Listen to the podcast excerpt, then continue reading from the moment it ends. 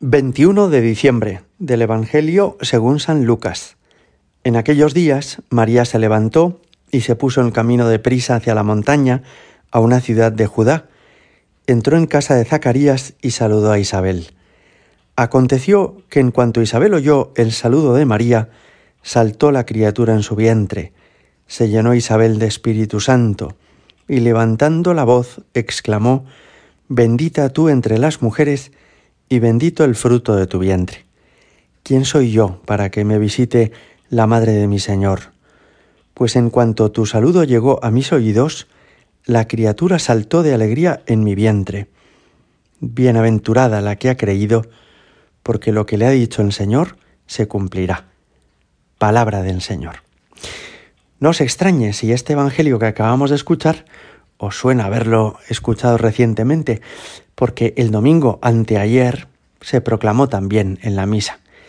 En realidad, disponemos de tan pocos pasajes que nos hablen de los momentos anteriores o inmediatamente posteriores al nacimiento de Jesús, que es natural que alguno de estos pasajes se lea dos y hasta tres o cuatro veces en el curso de estas semanas. Escuchamos hoy, por tanto, este pasaje de nuevo de la visitación. Cuando María ha recibido el anuncio del ángel, marcha deprisa a visitar a su prima Isabel. Y hoy quiero sugeriros que nos fijemos en dos detalles de este pasaje que me parece que son preciosos.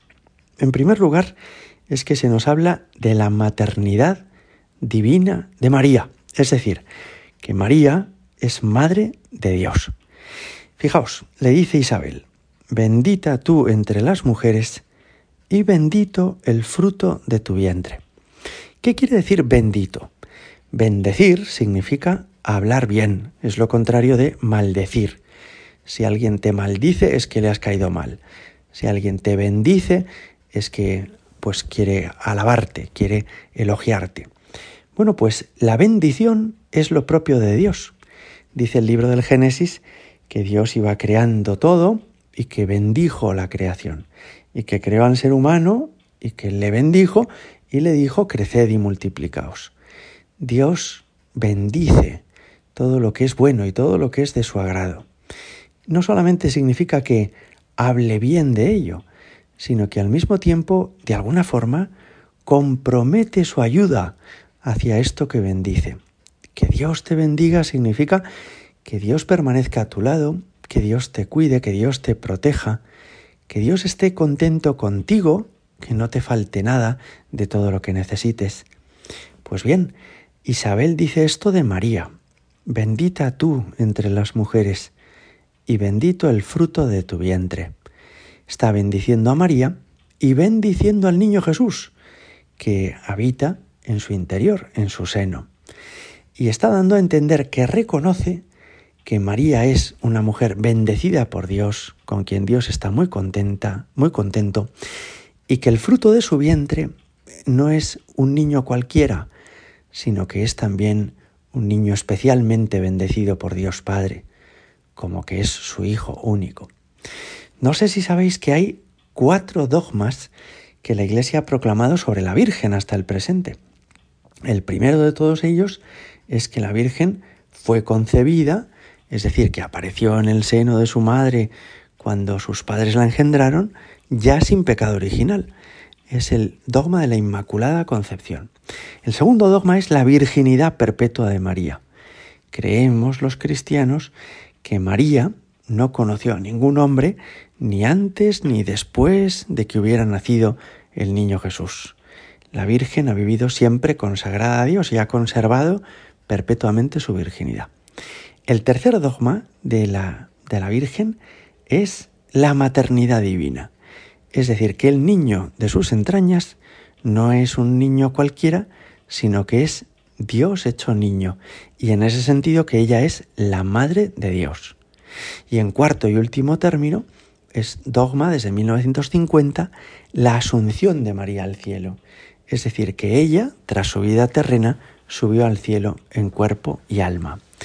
¿Qué es un dogma? Un dogma es una afirmación solemne de una verdad para los cristianos que hace el Papa para toda la Iglesia. De modo que cuando los papas hablan de manera solemne y definitiva y nos dicen esto de ser creído por todas las generaciones, eso es un dogma. Bueno, pues no hay muchos dogmas en, la Iglesia Católica, pero con respecto a la Virgen sí hay estos cuatro hasta el presente. Y hoy nos hablaba de uno de ellos, de la maternidad divina. María es bendita entre todas las mujeres y el fruto de su seno es también bendito. Dios Padre lo ve con enorme agrado porque es su Hijo eterno. María es la Madre de Dios. Y el segundo aspecto en el que hoy nos fijamos es que Isabel también le dice, bienaventurada la que ha creído, porque lo que le ha dicho el Señor se cumplirá. Y de esta forma está profetizando que Dios cumplirá la promesa que le ha hecho a María. ¿Y cuál fue esa promesa? Pues que le anuncia que iba a nacer Jesús y que le dijo respecto de Jesús, será grande, se llamará Hijo del Altísimo, el Señor Dios le dará el trono de David su padre y reinará sobre la casa de David para siempre. Así que esta promesa que Dios le ha hecho, Isabel le dice, se va a cumplir. Por eso, algunos autores cristianos de la antigüedad decían, antes que ser María, Madre de Dios, corporalmente, es decir, antes de engendrarlo en sus entrañas, ella ya lo engendró espiritualmente. Ella es la que ha creído. Ella es la que en su interior ha acogido la verdad de Dios. Ella es la que ha querido ser siempre fiel a Dios en todos los sentidos. Y por eso primero pudo concebir en su seno por la fe a Dios y después, posteriormente, concebirlo corporalmente, cuando ya quedó embarazada del niño Jesús. Le pedimos hoy que nos quedan ya muy poquitos días para llegar a la Nochebuena al Señor, que nos ayude a conocer mejor a María, que es inmaculada, que es perpetuamente virgen, Madre de Dios y asunta al cielo, y que aprendamos de ella a engendrar espiritualmente a Jesús en nuestro corazón por la fe. Gloria al Padre y al Hijo y al Espíritu Santo, como era en el principio, ahora y siempre y por los siglos de los siglos. Amén.